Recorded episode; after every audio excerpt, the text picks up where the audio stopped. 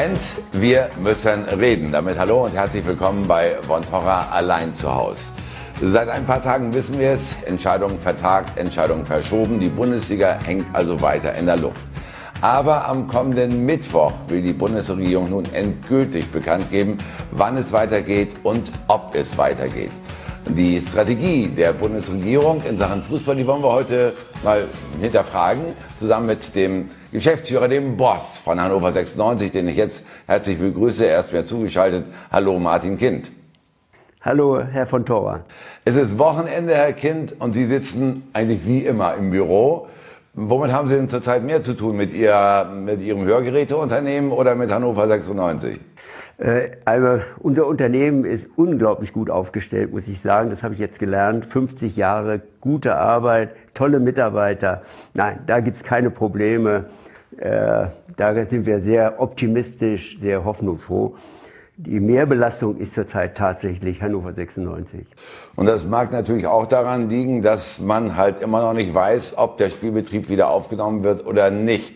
Was sagen Sie denn dazu, dass die Bundesregierung die Entscheidung noch einmal weiter nach hinten geschoben hat?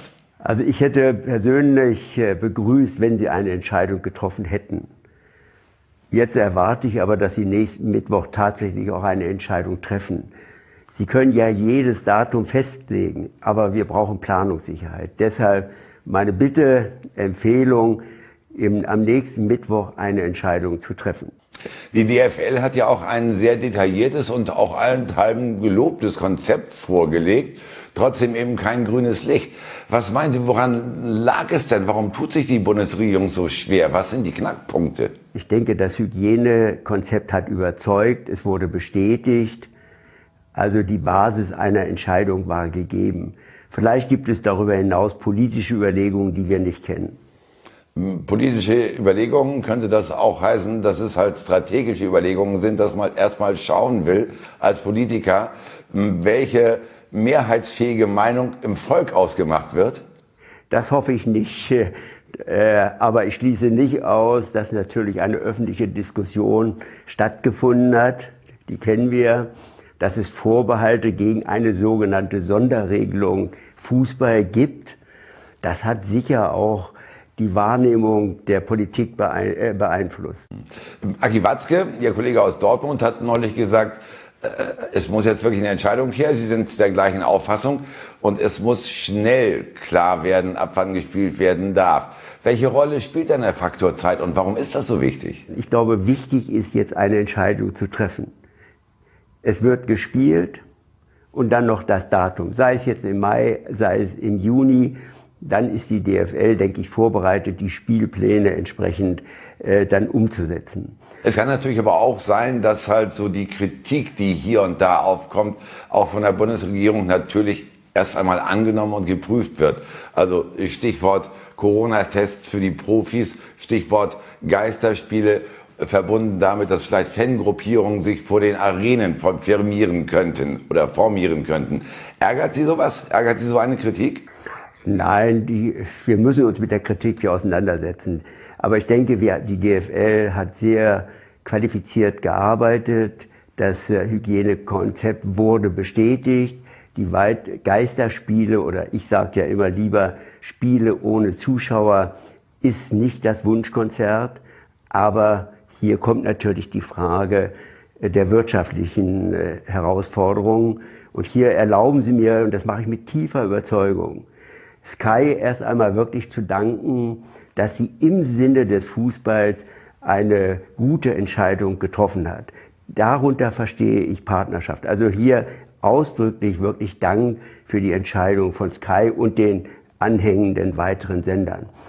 Das war für die wirtschaftliche Planung eine wichtige Entscheidung. Denn das kann man in den Zeitungen lesen, das hört man natürlich auch, dass einige Vereine bereits jetzt bis 30.06., also letzte Quartal dieser Saison, insolvenzgefährdet sind. Womit ich mich persönlich beschäftige, ist, was passiert eigentlich in der neuen Saison? Da wird es ja noch deutlich komplizierter. Die wirtschaftlichen Herausforderungen sind dramatisch. Hier müssen wir noch deutlich auch wieder neue Antworten finden. Erstmal äh, sicherlich ein Dankeschön äh, von unseren Entscheidern, äh, dass sie halt äh, wirklich wertschätzen, dass Sky die Kooperation doch sehr ernst nimmt mit der Bundesliga. Dann zum Zweiten, in die Zukunft blicken wir gleich. Aber was Sie zwischendrin gesagt haben, interessiert mich im Augenblick. Also Sie haben gesagt, es sind Vereine gefährdet. Was passiert und wie viel sind Ihrer Einschätzung nach, wie viele Clubs sind Ihrer Einschätzung nach von der Insolvenz bedroht, wenn nicht bald wieder gespielt wird? Alles, was man hört, sind einige Zweitligavereine und wohl auch einige Erstligavereine gefährdet. Und hier muss ich erinnern, das ist keine unkritische Situation, einfach deshalb, weil Vorstände oder Geschäftsführung bei Zahlungsunfähigkeit oder Überschuldung letztendlich in die Insolvenz gehen müssen, wenn sie sich nicht persönlich strafbar machen wollen. Also ist schon eine ganz komplizierte Situation. Deshalb eben auch mein tiefster Überzeugung der Dank an Sky. Mindestens mit den Zahlen kann jeder Verein noch einmal planen. Aber deshalb auch wichtig, dass alle Spiele gespielt werden, weil ja dann die Zahlungsmodalitäten differenziert vereinbart wurden. Also für die wirtschaftlichen Fragestellungen sind diese Spiele ohne Zuschauer ganz wichtig. Man hört von äh, einigen Clubs natürlich, dass sie stark gefährdet sind. Da ist Schalke ein Beispiel, das immer wieder genannt wird. Man hört aber zum Beispiel von Hannover 96 nichts. Also ich schließe daraus, dass sie gewappnet sind für den Fall der Fälle und stelle die Frage, wie sind Sie denn gewappnet? Ja, ja, die Frage ist ja nicht ganz unbegründet. Also über 96, das kann ich bestätigen, haben Sie, glaube ich, nichts gelesen. Nein, wir haben ja eine andere Struktur und äh, hier stehen Gesellschafter für Hannover 96. Wir sind ja ein Wirtschaftsunternehmen. Eigentümer sind drei hannoversche Bürger. Die stehen für Hannover 96, insbesondere auch in der Krise. Und das ist für mich immer ganz entscheidend. Wie stehen Partnerschaften oder Gesellschafter in einer Krise? Und wir haben klar gesagt, Hannover 96 wird diese Herausforderung annehmen. Gut, aber jetzt legen wir es mal um auf die gesamte Branche, weil da stellt sich ja immer mehr heraus, dass genau diese komplette Branche um die Existenz zittern muss, wenn es nicht weitergeht. Dass man also nicht gewappnet ist, vor allen Dingen, obwohl man halt so viel Geld umsetzt. Also warum ist das so? Warum hat man nicht vorgesorgt? Ja, äh, gut, also man muss ja sagen, auch in der Gesamtwirtschaft hätten Sie erwartet, dass TUI oder Adidas so schnell in solche Probleme kommen. Nur beim Fußball, ich kann das dort nicht beurteilen, beim Fußball haben wir natürlich in den letzten Jahren nicht immer unter wirtschaftlichen Überlegungen vernünftig entschieden. Meine Einschätzung ist, auch wir bei 96, ich persönlich auch, wir haben uns immer wieder nur von den sportlichen Zielen treiben lassen und eben treiben lassen in Entscheidungen der wirtschaftlichen Unvernunft. Und deshalb sind wir alle eben, äh, letztendlich waren wir Durchlauferhitzer. Wir haben viel Geld eingenommen und haben es umverteilt, im Wesentlichen an Spieler, Trainer, Berater und Sportdirektoren. Das Geschäftsmodell ist zu hinterfragen. Mindestens muss es in der Zukunft ein Geschäftsmodell der wirtschaftlichen Vernunft werden. Daran müssen wir arbeiten. Das ist richtig spannend, dass Sie das sagen. Mit anderen Worten, jetzt schauen wir da vorne. Sie denken auch schon darüber nach, dass die Corona-Krise erstens, ich sag mal, was zum Lernen ist für die Bundesliga, aber zum Zweiten auch die Frage aufwirft, welche Lehren ziehen wir denn? Da muss jetzt äh, offen, kritisch, sehr selbstkritisch eine Analyse durchgeführt werden. Und auf Basis dieser Analyse müssen wir neue Entscheidungen treffen. Wenn möglich gemeinsam, und das betrifft unter anderem auch beispielhaft die Lizenzierungsordnung, die ist nicht zeitgemäß, also müssen wir sie auch diskutieren. Ich erinnere, dass ja viele Abtretungen scheinbar erfolgt sind, schon von Einnahmen, die jetzt erfolgen sollen und schon verwendet wurden. Also da gibt es sehr viele Fragen, über die man ehrlich mal diskutieren muss.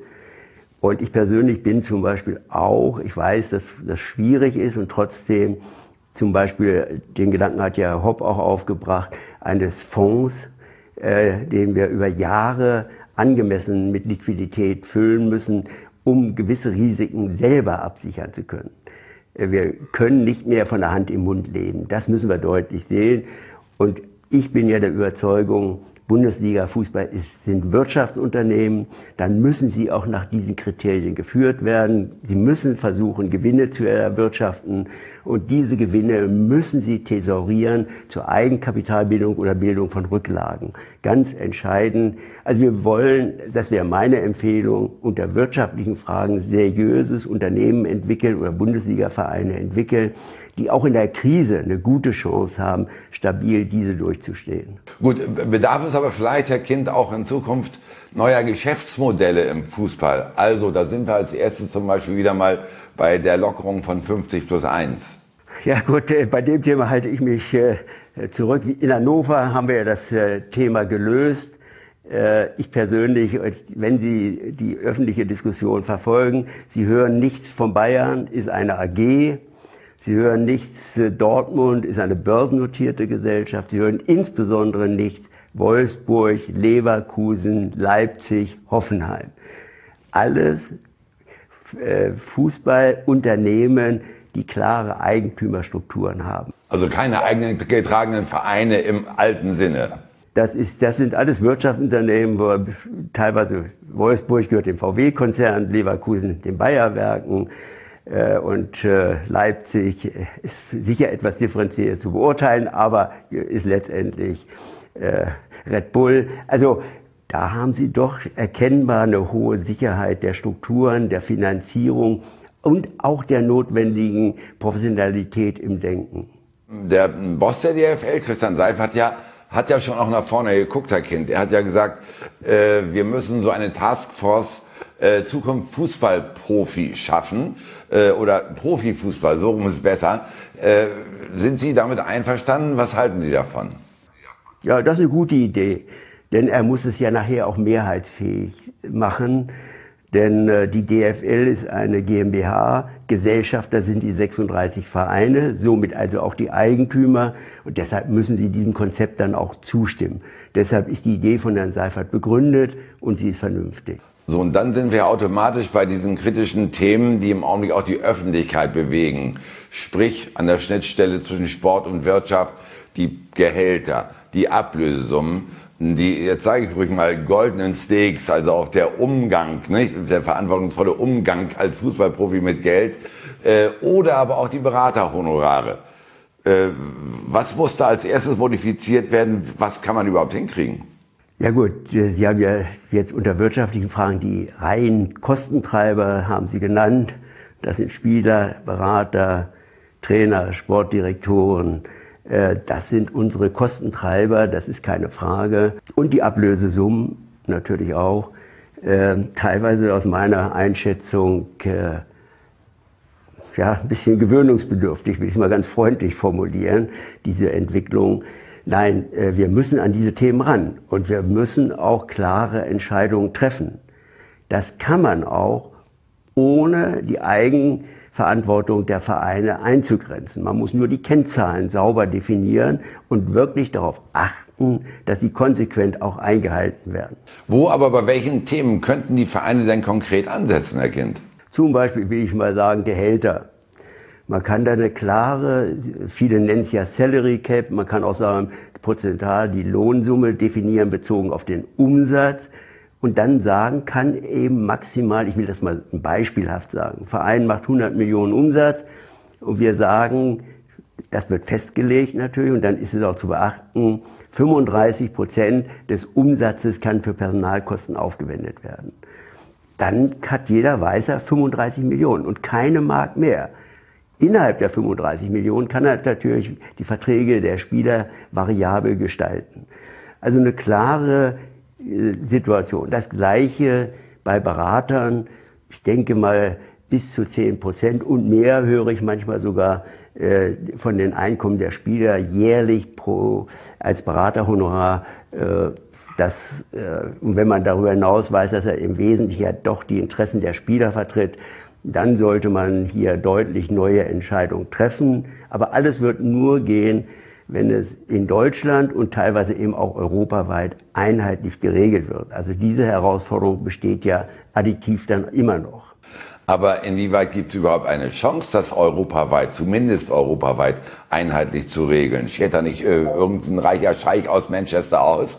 Ja gut, aber dann geht es eben nicht mehr. Also er kann ja auch dankbar sein, wenn er Geld sparen kann. Also ich glaube nicht, dass er nur unvernünftig ist, also vielleicht auch mal sparen kann. Nein, wir müssen dafür kämpfen. Ist klar, das ist kein Prozess, der alleine läuft. Es wird nur laufen, wenn man eine klare Strategie entwickelt hat, die Argumente überzeugen und es uns gelingt, andere Nationen auf diesem Weg mitzunehmen.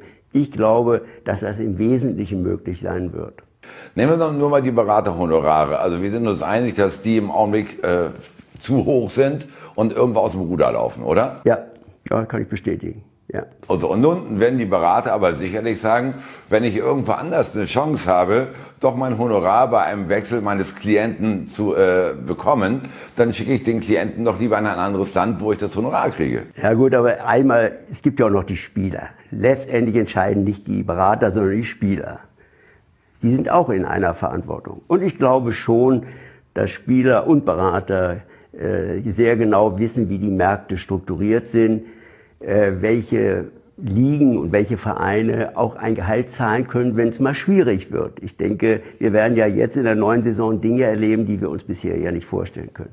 Also hier kann ich nur an die Vernunft appellieren. Außerdem, wenn ich hier Deutschland nehme, erste und zweite Liga, es gibt 36 Vereine, es gibt nicht mehr. Sonst müssen sie raus ins Ausland. Aber da werden sie sicher in Polen ungern spielen, weil sie deutlich weniger verdienen würden als hier. Also, was ich nur andeuten will, wir sollten auch mit einem gesunden Selbstbewusstsein hier Entscheidungen treffen und der Fußball wird genauso attraktiv weitergespielt werden, wie wir ihn auch heute kennen. Aber inwieweit haben denn die Vereine auch selbst Schuld, Herr Kind, dass das so ausgeufert ist mit den Beraterhonoraren und dass Sie, die Vereine, die Berater bezahlen und nicht die Spieler ihre eigenen ja, Angestellten, wenn man so will? Ja, das, also ich kann das nicht mehr, wenn ich ehrlich bin, nachvollziehen, wann dieser Prozess begonnen hat. Äh, auf jeden Fall haben wir versagt im Ergebnis. Wir haben diese Spielregeln akzeptiert und haben uns sogar teilweise noch unter Druck setzen lassen. Ich denke, das ist Vergangenheit. Wir müssen diese Vergangenheit analysieren. Wir müssen, wenn möglich, die Fehler korrigieren und wir müssen mit Selbstvertrauen, mit Selbstbewusstsein die Prozesse der Zukunft neu gestalten. Und dann bin ich sehr optimistisch, dass wir sehr attraktiven Fußball erleben werden mit gesunden Bundesliga-Vereinen.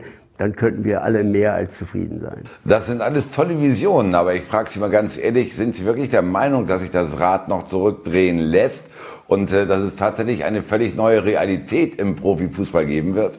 Also es gibt Situationen aus meiner Sicht, wo einfach ein Sachzwang dahinter steht und der wirklich jetzt zur Vernunft äh, führen muss. Und deshalb bin ich wirklich ein wenig optimistisch. Vielleicht nicht, dass wir das 500 Prozent erreichen, aber wenn wir vielleicht 50 Prozent erreichen, kann man vielleicht auch schon zufrieden sein. Also wir müssen diese Verantwortung annehmen und das gehört auch dazu. Also ich sage mal ganz offen, nur Geld umverteilen ist keine große Leistung, sondern wir müssen mehr Inhalte schaffen und mehr Stabilität. Und deshalb ist diese Krise auch eine Chance. Und jetzt gilt es, diese Chance gemeinsam zu nutzen. Inwieweit könnte es dann auch wirklich dazu kommen, dass die Fußballwelt, die schöne Welt des Profifußballs, auch von dem Fan wieder mehr akzeptiert wird als zurzeit? Ja klar, diese Kommerzialisierung hat natürlich zu einer gewissen Entfremdung geführt. Äh, jedenfalls in ge gewissen Szenen. Man muss aber deutlich sagen, wir haben auch andere Szenen dadurch gewonnen. Also so einfach ist die Frage nicht. Äh, aber äh, wir, wobei wir dann auch den Begriff Fan definieren müssen. Wenn Sie in einem Stadion 50.000 Zuschauer haben, wenn Sie den Fan ich sag mal, die Ultraszene meinen, da sind das vielleicht 1000 oder 2000 davon. Dann haben wir immer noch 48.000. Aber was ich damit nur andeuten will, brauchen natürlich auch hier ein Konzept für die gesamte Fanszene. Und das ist mehr als Ultras oder andere Gruppierungen, sondern wir haben eben sehr große Zielgruppen. Wir müssen unsere Zielgruppen definieren und dann ein Gesamtkonzept hier erarbeiten. Ich bin überzeugt, es gelingt, äh, dass Sie alle dann auch zufrieden sind. Das waren schon mal spannende Gedanken von Martin Kind, dem Boss von Hannover 96. Aber ich glaube, er will sich hier bei uns auch noch mal so ein bisschen als Visionär outen und sich halt noch mehr über die Zukunft der Bundesliga und der zweiten Liga auslassen. Wird sicherlich genauso spannend bleiben. Also sind Sie weiter bei uns. Gleich geht's weiter.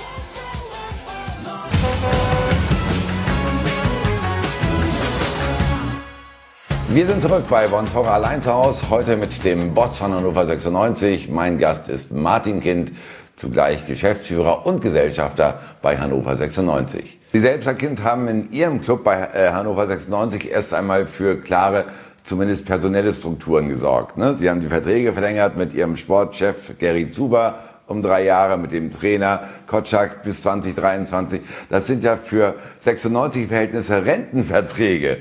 Was steckt hinter dieser Strategie? Ja gut, wir haben ja jetzt genug Unruhe gehabt, das muss man sagen. Ich lese das ja auch in den Zeitungen immer, wie viele Trainer ich äh, eingestellt habe und angeblich auch entlassen habe ich sie natürlich auch. Äh, und das gleiche gilt für äh, die Sportdirektoren. Das ist ja dieser Fußball ist Ergebnissport und das bedeutet eben, dass sie, wenn sie keinen Erfolg haben, entscheiden müssen. Das ist leider so. Wenn sie es nicht machen, werden sie kritisiert. Wenn sie es machen, werden sie auch kritisiert. Also das kann man nur zur Kenntnis nehmen. Nein, sie, ich kann nur entscheiden nach bester äh, Erkenntnis und nach meiner Verantwortung. Das habe ich immer gemacht. Und dann stehe ich auch dazu. Also ich will mal beweisen, dass wir drei Jahre wir drei und andere natürlich und die Mannschaften und, und, und, dass wir drei Jahre erfolgreich, mindestens drei Jahre erfolgreich zusammenarbeiten können und auch wollen. Und wir wollen es beweisen. Das ist ja schön, dass Sie mittlerweile so ticken, denn in Ihren 23 Amtsjahren, Herr Kind, da hatten Sie bisher, ich glaube, 18 Trainer und 12 Manager. Äh, ist das nicht eine Zahl, bei der Sie so Ihre Ungeduld mit den handelnden Personen, auch Ihre eigene Ungeduld mal überdenken müssen? Ja, natürlich. Ich bin jemand, der immer erfolgsorientiert denkt. Ich kann gar nicht anders. Und bin natürlich, werde schon dann etwas unruhiger, wenn wir die Erfolge nicht erreichen. Das gebe ich ja zu. Aber ich muss sagen, bis auf einen Fall, die Entscheidungen waren immer so, mindestens so insofern begründet, dass wir dann den Abstieg vermeiden konnten und Klassenerhalt und so weiter. Mit Ausnahme der letzten Saison mit Breitenreiter und Doll ist es nicht gelungen.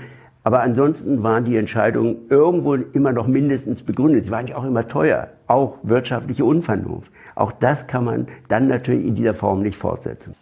Gut, dann lassen wir uns doch mal gemeinsam nach vorne schauen zum Schluss dieses sehr schönen Gespräches. Äh, wann ist denn Ihrer Einschätzung nach Hannover äh, wieder 96 wieder bereit für den Aufstieg?